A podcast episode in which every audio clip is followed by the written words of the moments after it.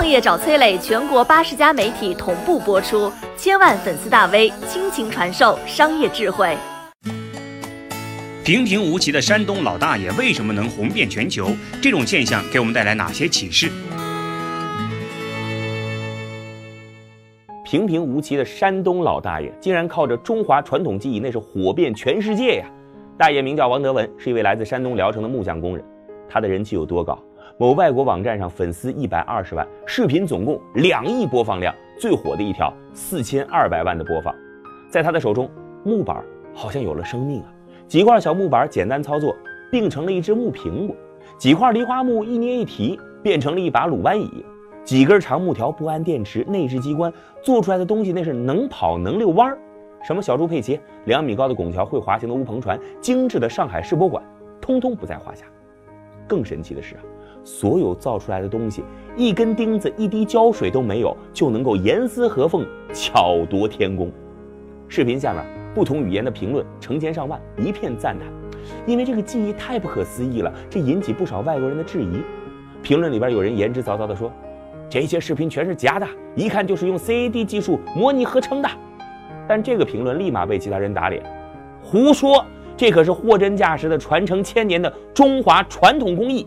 王大爷用的工艺叫做榫卯，榫呢就是木质构件上凸起的部分，卯就是凹进去的部分。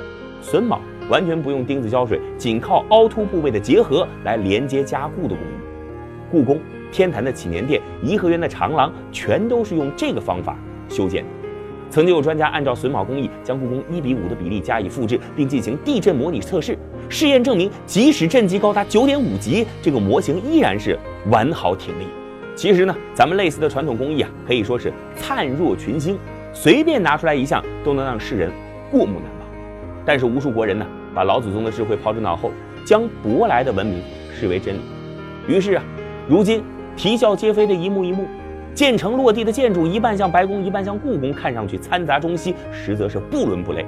招摇过市的饮料品牌，起着日文名字，自称来自北海道，包装上再印几句日语，提高自己所谓的逼格，实际上却是地道的国货。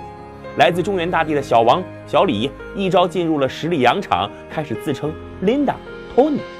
这自以为是的模仿啊，在外人看来不过是画虎不成反类犬。中国人自小都知道，敬人者人恒敬之，但也许啊，更多的国人还要铭记，如今的世界，尊敬自己，才能拥有改变的力量。我是崔磊，很多互联网公司都曾邀请我去分享创业方面的课程，包括抖音、快手、百度、阿里、腾讯等等。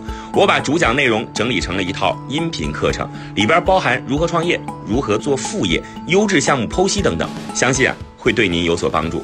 下拉手机屏幕，在节目简介里边添加我的个人微信，这套课程今天免费送给您，快去领取吧。